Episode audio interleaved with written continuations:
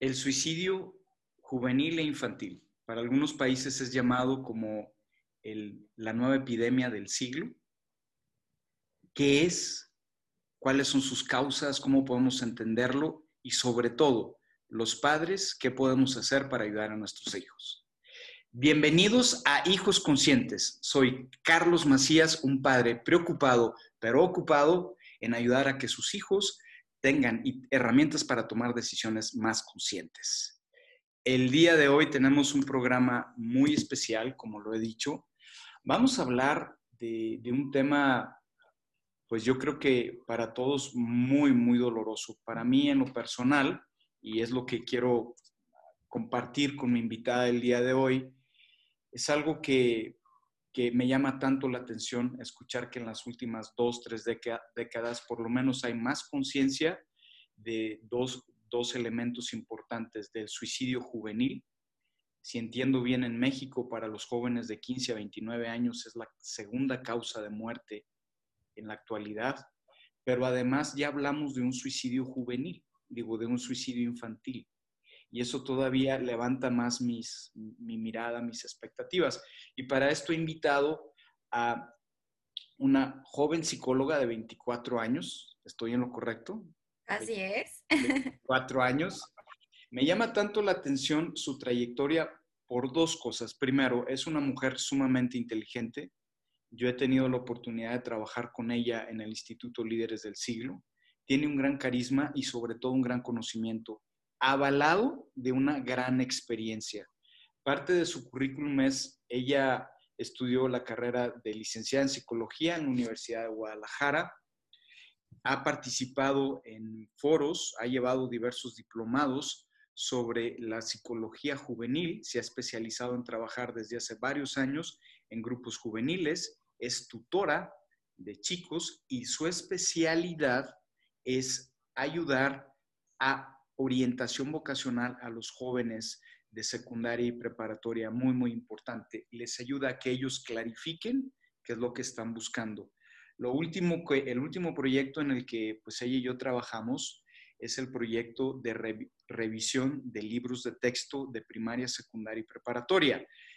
Trabajamos, lo digo entre comillas, porque ella era la líder de este proyecto a sus 24 años. Tuve la oportunidad de analizar sus textos, lo que ella escribía y en verdad creo que es una mujer que admiro muchísimo. Me siento honrado porque ella está en nuestro programa y sobre todo creo que ella va a hablar desde su experiencia. Ella es una egresada del Instituto Líderes del Siglo, un instituto dedicado a ayudar a chicos en zonas vulnerables de la ciudad de Guadalajara a que tengan una educación de calidad y en valores. Y creo que no hay una mejor invitada el día de hoy que ella. Bienvenida a la maestra, a la licenciada, pura máster, Dianita Zamora. ¿Cómo estamos? Hola, profesor. Muchas gracias por la presentación. Creo que por ahí exageré un poquito por el cariño que nos tenemos, pero no, pues muchísimas gracias. Es un honor y un placer que me confíe a mí pues este tema en su programa. La verdad que apoyo mucho su iniciativa de apoyar con herramientas a los papás que están súper preocupados por estos tiempos difíciles que estamos viviendo, ¿no? Todos los factores de riesgo a los que están expuestos los hijos, que no sabemos en ocasiones cómo ayudar, pero creo que este es un programa buenazo que poco a poco vamos a darles herramientas a los papás para que puedan educar a sus hijos con amor y de una mejor manera. Entonces creo que, pues, muchísimas gracias por, por, la presentación, gracias por invitarme y pues esperemos cumplir todas las expectativas del tema del día de hoy. Yanita, y en verdad yo creo que el tema de la, del suicidio juvenil y ahora hablamos infantil, por desgracia, es un tema que yo he querido abordar contigo porque sé que, hay muchas, muchas áreas para verlo, ¿no? Sí, totalmente. sí, a mí, a mí me llama mucho la atención el tema y quiero comenzar preguntándote si nos puedes explicar cómo estamos hoy, clarificar nuestro panorama. Vamos a utilizar para este programa el, método Pretor, donde clarificamos, analizamos la información, hacemos propuestas y al final eh, damos dos o tres consejos a los padres de familia de cómo poder pues ayudar a los hijos, ¿no? Comienzo con esto. Me llama mucho la atención que en los últimos dos décadas, por lo menos, he notado un incremento, y creo que no lo digo yo simplemente, sino que el gobierno de México ha notado un incremento en el suicidio juvenil. ¿Por qué? ¿De qué estamos hablando? Cuando hablamos de suicidio juvenil, ¿cuáles serían sus causas? estaba silenciado, perdón. Primeramente me gustaría pues explicar qué es el suicidio, ¿no? El suicidio es toda aquella conducta patológica que define, nos define como la acción orientada a causar la, muerte de manera voluntaria, ¿sale? Atentar con nuestra propia vida. Es verdad que ha habido un incremento grande en los últimos años, en las últimas décadas, y que pues gracias a esto se han destacado algunos estudios. Algunas cifras en concreto eh, nos dicen, por ejemplo, de la OMS, que al año mueren 800 mil personas a causa del suicidio. Algunos artículos por ahí dicen que 40, 40, cada 40 segundos fallece una persona justamente por la misma causa, ¿no? Quitarse la vida. Estaba revisando, profesor, algo que me llamó la atención. en los últimos años, cómo estaban las cifras de suicidios en general, ¿no? Eh, a partir como del 2018, que empezamos con 6.110 muertes en México por suicidio. Esto, pues obviamente antes del COVID. Revisa el 2019, que no nos tocó tanto la parte del COVID todavía, fueron 4.183 casos de COVID. Y en el 2020, que era el año que más me llamaba la atención, justamente por la vulnerabilidad social en la que estábamos, y e investigué que durante únicamente los primeros seis meses del año hubo 3.665 suicidios. Realmente, pues sí se ve un poco significativa esta cifra, ya que vemos que pues a comparación de todo el año de 4.183 suicidios que tuvieron en el 2019, ahora este, casi completan la cifra únicamente durante los primeros seis meses. Y eso me llega un poquito a reflexionar, ¿no? ¿Cómo nos impacta socialmente hablando, como dice, que es uno de los ámbitos del cual podemos abordar el suicidio, que existen situaciones que nos afectan también de manera personal. En este caso, pues fue la economía, que fue a lo mejor la pérdida del trabajo, la pérdida de la libertad incluso, ¿no? De, de, que ya no puedes salir a divertirte como lo hacías antes, ya no puedes coincidir todos los fines de semana con tu familia. Esto en cifras de este año, ¿no? Y esto fue con cifras de personas de 15 a 29 años de edad. Entonces, si, nos, si vemos la gravedad, pues sí es muchísimo, muchísimo lo que aumentó durante los primeros seis meses, ¿no? Creo que, pues sí es bastante alentador, ¿no? Alertador, ¿no? No, alarmante, de hecho. Es, y entonces vamos a, a pensar en algo. A ver, el 2020 es un año muy especial. De hecho, yo también al investigar algunas cosas en, el tema del Internet sobre el suicidio, es obvio, es obvio que el tema del confinamiento, que el tema de estar encerrado, que el tema de, pues, del estrés que generó la, situación de la pandemia en el tema de salud, economía, es un, es un tema especial. O sea, es un año que pues tiene que ser juzgado de muchas maneras, pero si voy entendiendo bien, creo que los índices de suicidio juvenil e incluso infantil, año con año desde los últimos 20 años se han incrementado. Y a mí me llama la atención este fenómeno. Y me hago la pregunta, ¿qué hay detrás? ¿Por qué? Ok, para, para comenzar, pues como lo habíamos dicho, el suicidio es una conducta patológica, es decir, una no está emocionalmente estable. Entonces, detrás de una persona que constantemente tiene comportamiento suicida, tiene ideación suicida, podríamos eh, percatarnos que detrás de eso hay un trastorno psiquiátrico. Por ejemplo, un trastorno depresivo, que es una de las de los que nos vamos a centrar en este programa, ¿no? La depresión en la infancia y en la adolescencia. El alcoholismo, la drogadicción es otro de los trastornos que comúnmente pudiera estar causando este tipo de comportamientos un trastorno bipolar o trastornos incluso de la alimentación. Sobre todo, eh, este trastorno es más común en, la adolescencia y en la juventud, ¿no? Que queremos encajar con ciertos estándares que se eh, que nos promueve la sociedad y que incluso se refuerzan más ahorita a través de las redes sociales, que por ahí haciendo una encuesta, pues con mis alumnos, por ejemplo, pasan de 6 a 10 horas todos los días durante este confinamiento en redes sociales. Fue una, pregunta que les hice en el último taller que tuve con ellas de manera presencial y pues me preocupó, ¿no? Cosas que, eh, aspectos que se van reforzando a través de las redes sociales. Otra de las cosas que... Perdón, solo para clarificar esto. Entonces hablamos de un trastorno. Me estás diciendo que el trastorno puede ser por diversas razones, ¿no? Puede ser por algo orgánico, puede ser por algún vicio, puede ser por alguna percepción de imagen. Y mi pregunta, a ver, yo, yo tengo esta pregunta antes de, que me de continuar explicándome todo esto.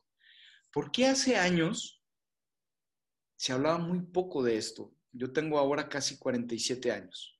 Recuerdo mi primaria, recuerdo mi secundaria y mi preparatoria y esa palabra ni siquiera la mencionábamos. En mi generación de primaria, secundaria y preparatoria no tuve, un, incluso en carrera, ¿eh? No tuve un solo conocido que se haya quitado la vida o alguien que, yo cercanamente haya sabido que se quitara la vida. Hablo que crecí en la ciudad de Saltillo, Coahuila. Ahora en la actualidad, que yo he estado trabajando en escuelas desde hace más de 20 años, sobre todo en las últimas dos, en la última década, no ha habido un solo caso en una escuela donde la misma escuela, alumnos de la misma escuela o amigos familiares niños, primos, etcétera, la misma escuela, eh, en algunos casos se quiten la vida. Para mí es obvio que se ha incrementado esto. Y yo me hago la pregunta, a ver, entiendo lo, patológico, pero ¿qué más hay de fondo? ¿Será que ahora tenemos una serie de, no sé, de enfermedades orgánicas que antes no existían? Hay un montón de niños empastillados en la escuela. ¿Por qué esa diferencia generacional? No, claro, los trastornos eh, pues siempre han existido. Obviamente antes también incluso la psicología pues no tenía tanto auge. Eh, pero yo creo también que una cosa, son muchos puntos importantes que sí me gustaría abordarlos a lo largo del programa, pero uno de ellos creo que es la tecnología, ¿no? La tecnología constantemente nos, a partir de las redes sociales, nos vende ciertos estándares, ciertas percepciones de cómo debes de ser tú, que eres un adolescente, que dónde tienes que encajar, cómo tienes que ser para poder tener un lugar dentro de la sociedad. Y sobre todo si vemos que la adolescencia es una etapa en la que por ciertos cambios que sufren los, los chicos son vulnerables, añadiéndole este tipo de situaciones, pues yo creo que todavía un poquito más, ¿no? Otra cosa importante, profe, que, que causa incluso el suicidio es el ciberbullying, ¿no? Antes, por ejemplo, el, el bullying existía únicamente en las escuelas, ¿no? Una vez que el niño sufría el bullying y demás, que la maestra le daba o no le daba continuidad, iba a su casa y en su casa estaba en un lugar seguro. ¿No? Ahora se llevan incluso este bullying a la casa a través de las redes sociales, ¿no? A través de burlas, a través de memes. Entonces, son una serie de factores de riesgo que están claramente a la orden del día. Creo que la tecnología es algo que puede estar abordándole a esto.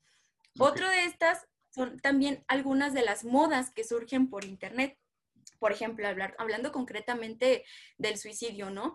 Modas que una vez perteneciendo tú a, realizarlas, tienes ciertas personas que te voltean a ver, si tienes ciertas personas que te están admirando, una admiración o, una, un cariño que a lo mejor no se tiene en casa, un cariño que a lo mejor no percibes de otras personas. Entonces, al voltear a ver que hay ciertas personas te están viendo, las sigues. Un ejemplo de ello es el reto de la ballena azul, ¿no?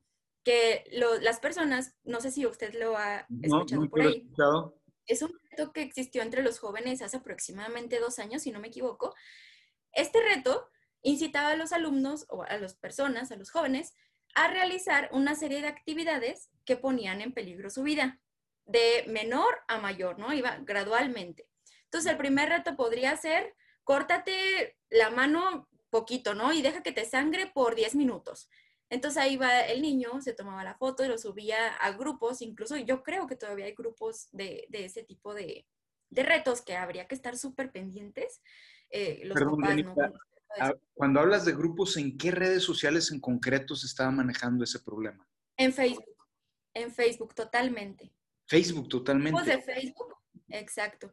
Todos los grupos de Facebook, ¿no? Incluso lo se puede meter a investigar ahí, pónganle el reto de la ballena azul y le va a salir. Les digo, gradualmente iban incitándolas a realizar ciertos retos, ¿no? El segundo es que este, te quebres un dedo, ¿no? El tercero es que le, le no sé, hagas daño a otra persona, ¿no? Y el último reto, el reto final era quitarse la vida. Entonces las personas se grababan, los alumnos se grababan quitándose la vida y lo dejaban transmitido en ocasiones a este tipo de grupos. Realmente, pues son situaciones que preocupan. Digo, si nos estamos enfocando, por ejemplo, en este tema del suicidio, son temas a los que tenemos que estar volteando a ver constantemente los papás, ¿no? ¿Qué está haciendo mi hijo? ¿Cómo me involucro con él? ¿Cómo sé que está viendo? ¿Cómo sé que lo que está viendo lo está formando y no al contrario, ¿no? Lo triste es que muchos papás en este tipo de retos ni siquiera se daban cuenta. Me puse a investigar incluso más retos y de verdad que hay muchísimos, muchísimos. Yo creo que unos mínimo 20 sí hay, ¿no? Y no solo de que te hagas daño a ti, sino también a otras personas. Pero en concreto, hablando del suicidio, este tipo de retos sí todavía están muy vigentes con nuestros jóvenes. Anita, hay una pregunta. ¿Por qué esa moda? ¿Qué hay detrás de esa moda? O sea, ¿por qué esa tendencia tan marcada de decir, bueno, vamos a hablar del suicidio cuando podrías estar hablando de otra cosa? Claro, yo creo que totalmente una, eh, bueno, primeramente una eh, consecuencia que le veo es eh, la, falta de la comunicación familiar, la falta de que los papás estén pendientes de ellos, ¿no? La falta de una ocupación seria con los, con los niños, ¿no? También hay que ver, a voltear a ver la edad, qué niños están haciendo ese tipo de, eh, de acciones, ¿no? Un niño como, si creo que si lo permite Facebook, podría tener Facebook hasta los 18 años. Ahorita ya cualquier niño tiene acceso a las redes sociales, incluso los mismos papás se los facilitan. Entonces, yo creo que parte de esto es qué están haciendo los papás con los niños, ¿no? ¿Cómo se están cercioreando de que de verdad los alumnos no están eh, metiéndose a cosas que no son sanas para su edad? Creo que esa es una de las, de las eh, grandes pues áreas de oportunidad de los papás en estos momentos. Bienita, ese tipo de retos me llama mucho la atención porque en verdad los había escuchado, pero no había dimensionado lo fuerte que puede ser. ¿Desde qué edad eh, se están dando? O sea, ¿cuál es la edad típica en que esos retos tienen mayor éxito? Eh, a lo que investigué, a partir de los 9 años y hasta los 15 años. Es el top de, los, de la edad en la que más eh, chicos acceden a este tipo de retos. Una vez finalizando de la, de la preparatoria y en adelante tienden a reducir un poquito más, pero esa edad es la que pues tendríamos que estar un poquito más De los 9 a los 15, ¿por qué esa edad en concreto? ¿Qué hay en el fondo en esa edad que les atrae tanto? En, concreto, pues podríamos decir, porque los alumnos todavía no dimensionan bien a, lo que, a lo que están llegando, ¿no? Si hablamos, por ejemplo, de un, a comparación de una persona que está atentando contra su vida, que ya eh, tiene más edad, digamos, un adolescente, el adolescente trata de atentar contra su vida porque quiere dejar de sufrir, no porque quiera morir, ¿no? Si nos vamos a la, a niñez, estos niños todavía no tienen una dimensión de hasta dónde pudieran llegar con las consecuencias, no tienen claridad y no tienen la madurez. Entonces lo hacen únicamente, pues podría ser por dimensión, sin analizar cuáles serían, pues como le digo, las consecuencias de hacerlo. Wow, wow. En verdad estoy impactado por eso. O sea, pensar que nuestros hijos de, de 9, de 8 años ya pueden entrar en ese reto es, es, muy, muy, muy, muy impactante. Me llama la atención lo que tú estabas diciendo que es, primero, las políticas de ciertas redes sociales indican que debes de ser mayor de edad. Por lo visto, muchos niños, niños ya tienen perfiles en redes sociales redes sociales donde no deberían de tenerlo y si entiendo bien, están accediendo a esas redes sociales con esos perfiles porque los papás las están creando o les están ayudando a crearlo. No en todos los casos, en algunos casos. Es, es correcto lo que estoy diciendo. Así es, y no hay una supervisión, como le decía, ¿no? Sobre todo, a lo mejor sí tiene permitido, porque no se trata, pues, de prohibir, ¿no? Creo que de alguna manera, como lo habíamos platicado, los niños encuentran la forma de acceder a los medios, pero sí de su una supervisión constante y preguntarles por qué estás viendo, eh, está, ya hiciste tu tarea, ¿no? Porque ahorita, por ejemplo, estamos más vulnerables todavía porque los niños ahorita tienen un poquito más de acceso a la tecnología por esto de la educación a distancia, ¿no? Entonces muchas veces los papás se quedan confiados de que no es que mi hijo está pasando tanto tiempo en la computadora porque realizando sus tareas, está tomando sus clases y detrás de eso pues hemos visto que no, eh, no es así, ¿no? Incluso lo hemos comprobado, pues, como lo mencionó el profe, trabajamos ya en, una, eh, en, un instituto, en una secundaria preparatoria y los papás en ocasiones van a, a, preguntar a la escuela, oye, pero ¿por qué mi hijo reprobó? ¿Por qué tiene tan bajas calificaciones? Oiga, no entregó tarea. No, claro que sí, si se la pasa sentado 10 horas en la computadora, pues habría que ver qué está haciendo el niño, ¿no? Entonces, pues no, no, eh, no quiere decir que porque estén utilizando la computadora le están haciendo un buen uso. Creo que la supervisión es fundamental. Oye, y estamos hablando ahora del caso del suicidio eh, relacionado a las redes sociales. Entiendo bien que por un lado están las modas, por un lado está la fragilidad del adolescente en cuanto a su imagen. Me queda muy claro, pienso cuando algunos de nosotros, cuando todos nosotros, los de las generaciones de 40, 50 para arriba, éramos jóvenes, teníamos acceso a compararnos con otros jóvenes por el periódico, la cosa que el periódico ahora ya es casi anecdótico. Sin embargo, ahora los chicos tienen acceso a estar viendo imágenes en Instagram, Facebook, en muchas redes sociales. Hay otro factor que me gustaría preguntarte, que es eh, relacionado al tema del, del suicidio juvenil. Por ahí he escuchado también que el suicidio juvenil puede, se puede dar o se puede generar una presión, una depresión por temas de tipo económico. Que niños que creen... en los adolescentes, por ejemplo? Sí, sí, exacto. Sin embargo, vuelvo a este tema y perdón por comparar. A ver, ciertamente siento que el país le ha ido económicamente un poco mejor, independientemente de este bache. Eh, desde hace más de 20 años, veintitantos años. ¿Cómo es posible que haya más jóvenes que supuestamente se están quitando la vida porque tienen problemas económicos fuertes ahora que en siglos, que en décadas anteriores? O sea, no sé hasta qué punto eso sea verdad, que lo económico influya o puede influir también en que un chico caiga en depresión y se quite la vida. Ok, más que lo económico, fíjese que estaba leyendo un artículo hace un poquito justamente de eso, eh, pero era en torno a los, a, las, a los jóvenes que no estudian ni trabajan, ¿no? Entonces yo creo que sí podría entrar un poquito ahí. Sí lo, lo transmiten como un factor de riesgo, porque incluso por eso mismo de que los chicos tienen ciertas expectativas de cómo quieren que sea su vida, cómo quieren que sea, eh, cómo quieren ser en un futuro, si soñaron con tener alguna profesión, etcétera. Y en ocasiones no se tienen esas oportunidades para acceder, tanto económicas como a lo mejor familiares, sociales, este, las que sean.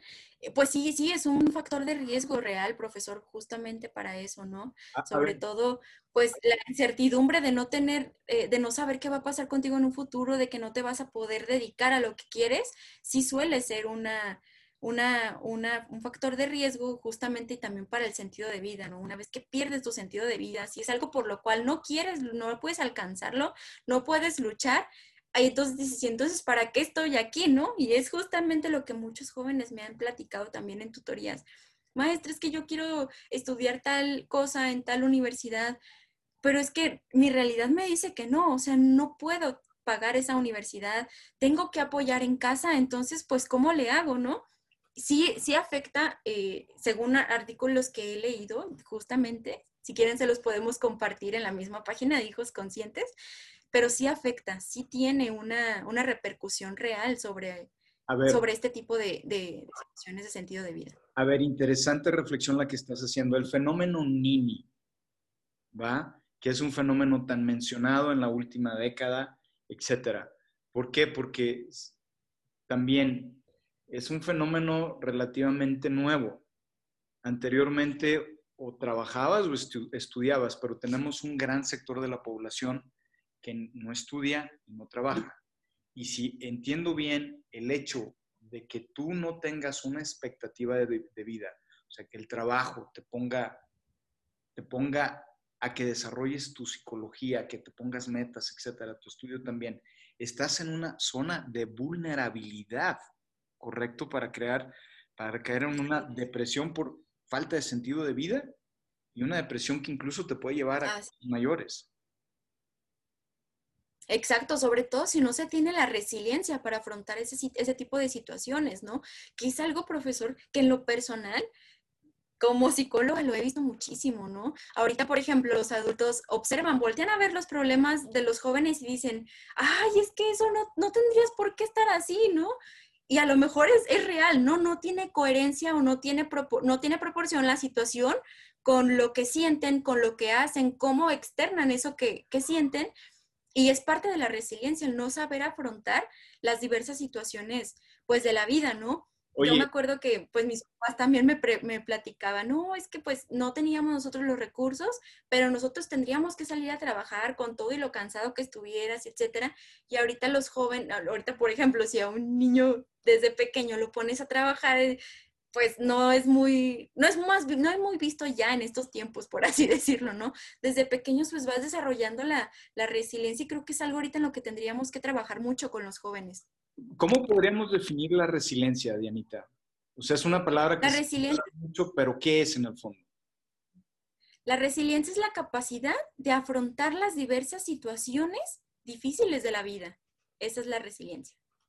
Y si... Por ejemplo, una situación difícil podría ser una pérdida de trabajo, una pérdida de un ser querido, este, el terminar con un noviazgo, son situaciones que una vez que las afrontas, que tienes la fuerza para afrontarlas, te vuelves más fuerte, más resiliente, ¿no? Esa es la...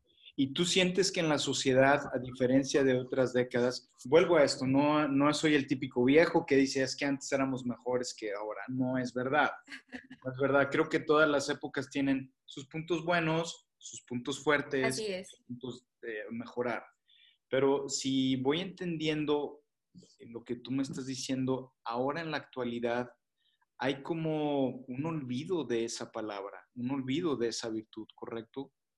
O sea, la sociedad, los padres de familia queremos arropar a nuestros hijos para que sufran lo menos posible. Les queremos arreglar la vida lo más, lo, lo mejor posible. Y ahí es donde está el error.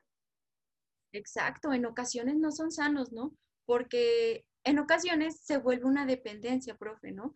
E, es decir, yo desde pequeño resuelvo todo a mi hijo, no, a, través del que yo le resuelva todo a mi hijo, le estoy diciendo que él no es capaz de afrontarlo, que no es capaz de resolver eso que yo le estoy eh, haciendo. Lo estoy haciendo dependiente de mí porque, eh, pues por eso mismo, ¿no? O sea, que entonces si yo no soy capaz de hacerlo, necesito a mi mamá, entonces si no está mi mamá, no puedo hacer las cosas. No sé si me doy a entender. Sí, claro. En lugar, y, la intención es buena, claro, la intención es buenísima. Proteger a nuestros hijos es un instinto, hasta yo lo creo que podría ser un instinto, pero en ocasiones pues voltear a ver qué tanto, qué tan bueno o qué tan, o cuál sería el límite más bien, ¿no? Entre no volverlo codependiente mío, pero también volverlo seguro, que sepa que a mi lado va a estar seguro. Y también creo que es un reto generacional. Eh, hubo una generación como fue la mía que, que fuimos educados de una u otra manera, y más nuestros papás, a que todo era duro, fuerte, etcétera, ¿no? Sobre todo pienso en la generación de mis papás. Entonces, creo que pasamos de un lado del péndulo al otro.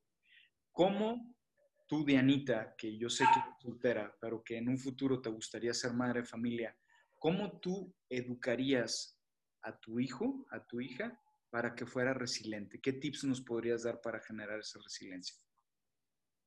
Mire, hace poquito justamente eh, en, una, en una de las cápsulas que participaba en Comunidad Líderes del Siglo, encontré una frase que me encantó, que decía que los hijos son como los barcos, deben salir y vivir sus propias tempestades, y los padres son como los puertos, que deben dar la seguridad de tierra firme para que cuando el barco esté inseguro pueda volver y estar seguro con nosotros. Es decir, darles a los hijos la libertad y la seguridad de que pueden realizar las cosas por sí mismos, pero también que si en algún momento falla, si en algún momento necesitan ser escuchados, necesitan ser, eh, necesitan sentirse seguros, necesitan sentirse bien, vamos a estar para ellos. Ese sería como mi, mi punto de vista al respecto a eso.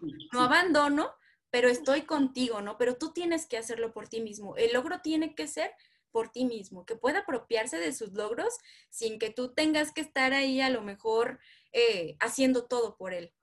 Y aparte, yo creo también que cada hijo es cada hijo, cada hijo tiene una necesidad, tiene unos retos muy específicos por un ser humano único y repetible. Bien, Dianita, hemos hablado del tema del suicidio, que es el suicidio, algunas dos causas, hemos hablado cómo el tema de, utilizar las redes sociales sin cierto control ha puesto de una forma más vulnerable a nuestros hijos. Hemos hablado incluso del tema económico. ¿Habría otro tema que en la actualidad influya muchísimo para que se genere depresión y después suicidio o intento de suicidio en nuestros hijos? Así es. Pues yo creo que la violencia, profesor, la violencia intrafamiliar, creo que el, primer lugar seguro en el que deben de estar todos nuestros niños y adolescentes es en casa. Si no se tiene esa seguridad en casa, pues entonces en dónde el niño la va a adquirir, ¿no? No la puede adquirir en la escuela, en la escuela hace su trabajo, pero e, eso creo que es un foco bastante, bastante, bastante rojo y que ahorita pues lamentablemente está muy latente, ¿no? Lo vemos, por ejemplo, que hemos estado hablando de, los institutos CRISI, gran parte de, los chicos pues sufren violencia familiar, ¿no? Es, un, es una situación de riesgo. Y otra importantísima también es el abuso sexual infantil, profesor, que constantemente vemos que aumentan y aumentan las cifras. Entonces, creo que son problemáticas serias a las que hay que voltear a ver este, no sé si como sociedad, ¿qué nos corresponde hacer, ¿no? A los gobiernos y demás para detectar ese tipo de situaciones, como escuela, ¿qué nos corresponde hacer al respecto también? Pero esas son también algunas de las causas o pocos rocos que hay que voltear a ver y que sin duda alguna sí son eh, causas de, de, un suicidio infantil. Por eso ya se habla de suicidio infantil, justo por estas causas. Y eh, para mí ha sido en verdad un tema muy, muy doloroso. Y me llama la atención lo que estás diciendo. A ver, ha aumentado el abuso sexual infantil en los últimos tiempos. ¿Por qué? Ahí tengo una, una serie de observaciones, profesor, porque creo que antes no era tan evidente, ¿no? El abuso sexual. Ahora con todas las políticas que están saliendo, creo que es más, un poquito más fácil determinarlo, es más fácil saber a dónde pedir ayuda y es por eso que a lo mejor pudiera ser que incrementó, pero si volteamos a ver, años atrás, anteriormente, no se le prestaba tanta atención o incluso eh, dentro de la situación familiar, que es muy triste, si los mismos, las mismas personas dentro de la familia se daban cuenta de que un miembro de la familia estaba siendo abusado sexualmente, que la mayor parte de los abusos es por otro miembro de la familia, se encubre, ¿no? Por miedo, por miedo a dónde me voy a ir a vivir, por miedo de qué van a decir de mí, por miedo de que me hagan algo a mí ahora sí, ¿no? Que no sé, que me quiten la vida, que me quiten a los hijos. Creo que eso podría ser una variante importante de por qué nos damos cuenta ahorita de por qué hay más abusos sexuales. Mira, yo también... qué. Sí, yo, yo también opino lo mismo. Yo tuve la oportunidad de trabajar como consejero en cárceles en California y tuve la oportunidad de, de, conocer a personas que fueron abusadas sexualmente infantil de manera infantil a abusadores que estaban en la cárcel. Y por un lado, creo, comparto contigo, no sé hasta qué punto, comparándolo con épocas anteriores, ahora sea más, porque anteriormente era muy difícil detectarlo. De hecho, en el caso de muchísimas víctimas de abuso sexual infantil, tardaban décadas en decir que había pasado algo. O sea, ese, es un... Ahora creo que hay una conciencia mayor hay foros donde las víctimas pueden hablar, hay maneras diferentes de tratarlos, como que hay una conciencia social más marcada, decir, a ver, aquí algo está pasando. Exacto. Entonces, también yo creo que una invitación para todas las, personas que, que, están viviendo una situación como esa es, a ver, ya hay foros, ya hay lugares. Si soy un padre de familia, de Anita, esta es otra pregunta, que se ha dado cuenta que su hijo o una hija ha sufrido algún tipo de abuso sexual, ¿qué canales tengo para ayudar a mi hijo? Primeramente, yo creo que el, primeramente y lo básico es creerle al niño, ¿no? Si te lo está diciendo es por algo. Si eh, creo que eso es lo básico, porque muchos papás todavía se ponen en tela de juicio si es verdad que el niño pues fue abusado o están teniendo comportamientos de este tipo con ellos. Creo que ese es el primer paso y la segunda, brindarle un lugar seguro, ¿no? Que sepa que contigo va a estar bien y que van a buscar ayuda juntos, ¿no? Después de eso, ahora sí buscar un lugar seguro físico, ¿no? Si mi abusador, por ejemplo, está dentro de la casa, buscar un lugar seguro físico y tomar cartas en el asunto también legalmente, ¿no? Buscar la protección legal, física legal y también con el chico. Creo que eso es lo básico. Muy, muy, muy en resumen eso. Es. Cuando hablamos de un lugar seguro psicológicamente, ya entiendo lo que es un lugar seguro para mi hijo físicamente, legalmente, pero ¿cómo yo, papá, puedo darle ese lugar seguro? ¿Qué significa? ¿Por qué? Porque por un lado, como papá, yo creo que te, duele profundamente en el alma que te enteres que un hijo ha sufrido un abuso de ese estilo. Primero, tienes que, digerirlo tú primero, o sea, y más si es un familiar cercano al que lo ha causado. Y dos, eh, como papá, ¿qué puedo hacer yo para darle un lugar seguro a mi hijo que o a mi hija que ha pasado por un abuso sexual? Creo que, eh, pues, primeramente, analizar que muchos de los niños que, que, han sufrido abuso sexual se sienten culpables, ¿no? Sienten que ellos tuvieron la culpa de que pues la persona abusara de ellos, sienten mucho miedo. Si nos damos pues a, a, las emociones que causa, pues es un miedo terrible, un miedo profundo, una tristeza. Entonces, pues primeramente, como le digo, eh, el diálogo constante con él, oye, ¿cómo te sientes hoy? ¿Qué te parece si buscamos una ayuda psicológica? Yo te voy a, voy a estar contigo, voy a estar apoyándote, no va a volver a suceder, creo que eso es bastante importante, ¿no? Ya estoy contigo, ya lo sé, yo te creo, no va a volver a suceder, vamos a buscar ayuda juntos para afrontar eso. Yo creo que tanto el papá como el niño deberían eh, pues, buscar una ayuda psicológica. Este, y sobre todo hacer sentir al niño que, lo que pasó pues no fue culpa de él. Lo que pasó fue este, por la, eh, ¿cómo decirlo? Pues por algún desorden emocional, no sé cómo podría ser la manera de manejárselo al niño para, en relación con el, violador o el, agresor. Este, pero creo que eso es súper importante, que el niño se sienta querido, que sienta que está seguro y que del lado de su mamá, de su papá, quien sea quien lo va a estar acompañando, pues va a salir de esta, ¿no? Que, que no va a estar ahí todo, que no va a sentirse así todo el tiempo, sobre todo. Ok. Yanita, yo creo que me ha quedado muy claro, hemos tocado en este programa como tres causas muy fuertes del tema de, cómo eh, un chico se le podría generar una depresión y cómo esa depresión incluso le puede llevar a quitarse la vida, que es lo que estamos hablando. Quitarse la vida es tomarla voluntariamente, utilizar herramientas. Tú me habías explicado concretamente de, del tema de pues, algún desorden de tipo psicológico que puede ser orgánico. Nos habíamos detenido muchísimo en el tema también de las redes sociales, que hoy parecería que estamos preparados para manejar las redes sociales, pero los números, las cifras de la sociedad indican que no. Por otro lado, estábamos hablando del tema económico, del tema de, de esa atención familiar y por último el tema de, de la cuestión de, abuso sexual. Son temas que creo que cada uno de ellos da para tela de mucho, para mucho, ¿no? Entonces, yo quisiera ahora, porque ya se nos va acabando un poco el tiempo, Anita, que a mí que me ayudaras como padre de familia, que me dieras unos tips de cómo evitar o ayudar a que mi hijo tenga una sana psicología y no, y pues evitemos la, la depresión y el suicidio. O de conductas, ¿no? Que incitan al suicidio. Y sé que cada, cada de las áreas de las que hemos hablado tiene un trabajo muy específico, pero a mí no, me gustaría que nos dieras unas herramientas para pues empezar a trabajar como una posible. claro.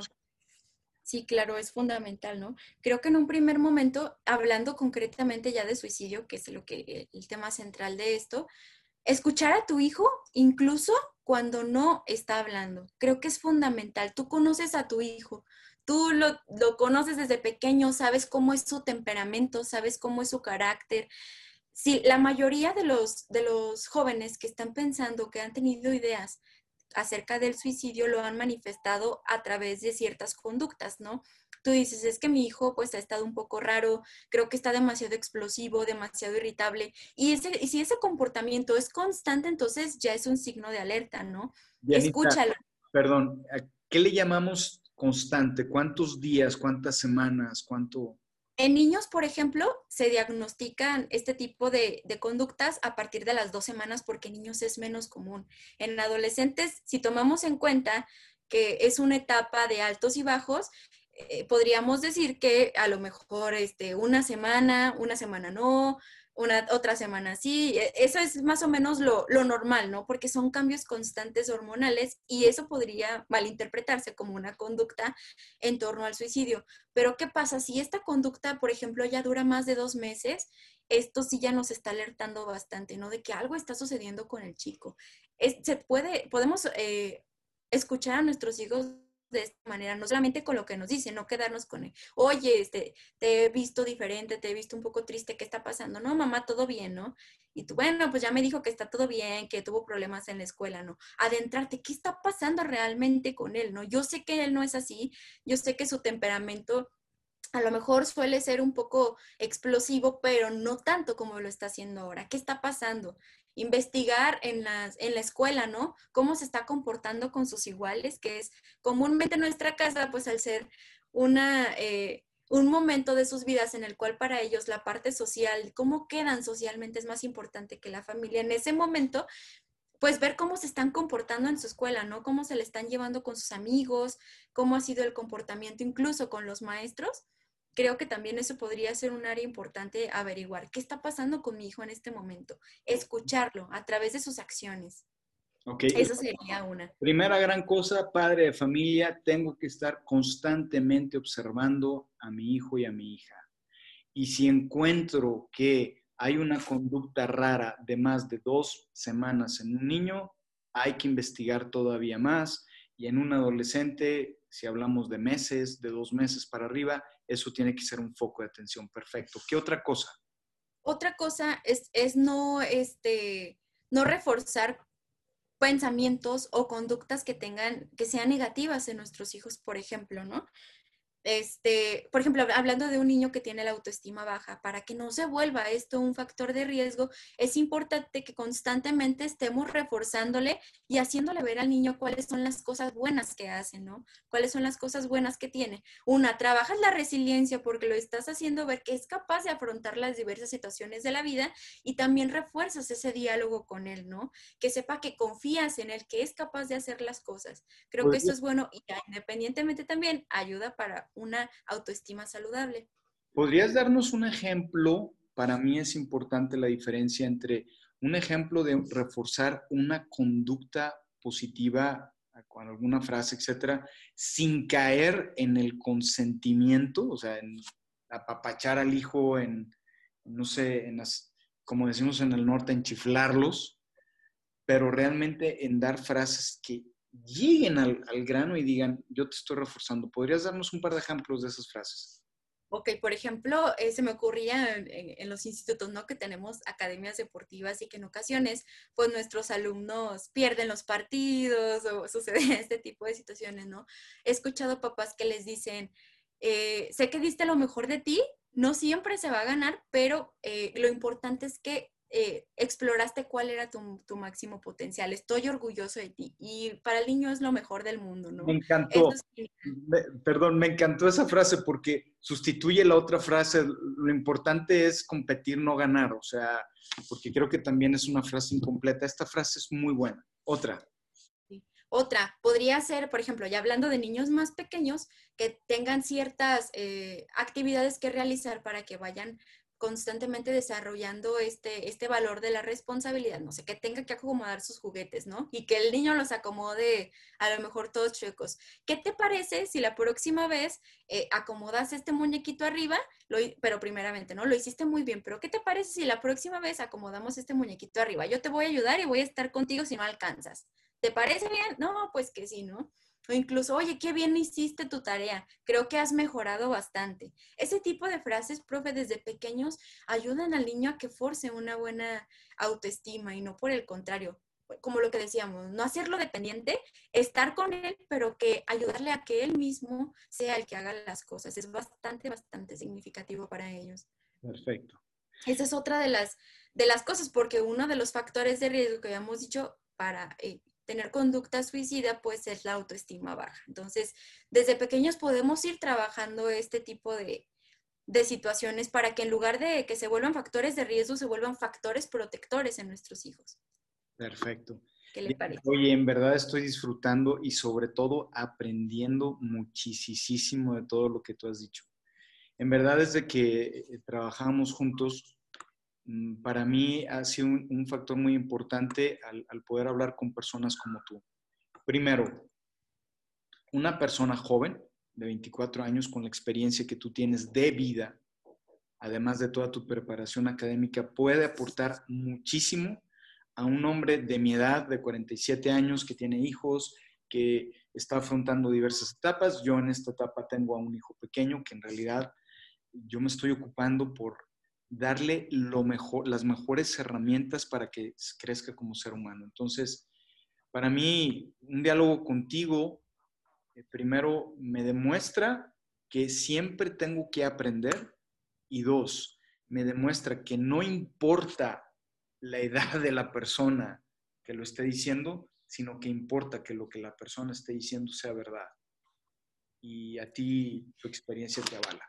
Te voy a hacer una última, dos, dos últimas preguntas. La primera, Dianita es una consejera, una orientadora vocacional. ¿Qué huella le gustaría dejar en el mundo con su misión de orientadora vocacional de jóvenes? Híjole, qué buena pregunta. Creo que ha sido la mejor de toda la, de toda la situación. No, sí me pone a pensar mucho, profe, pero hace un tiempo para acá que comencé a estudiar un diplomado en logoterapia y análisis existencial, yo descubrí que mi sentido de vida era ayudar a otras personas a encontrar su sentido de vida. Entonces, eso es lo que yo quiero dejar en los jóvenes. Me gusta muchísimo trabajar con los jóvenes, un poquito más que con los niños, la verdad. Con los jóvenes yo creo que puede, tienes la oportunidad de explotar todo su potencial. Yo, como lo viví, como dijo el maestro, fui alumna del Instituto Lisi, tuve maestros que me ayudaron a impulsar y a llegar donde quería estar como el maestro Carlos aquí presente.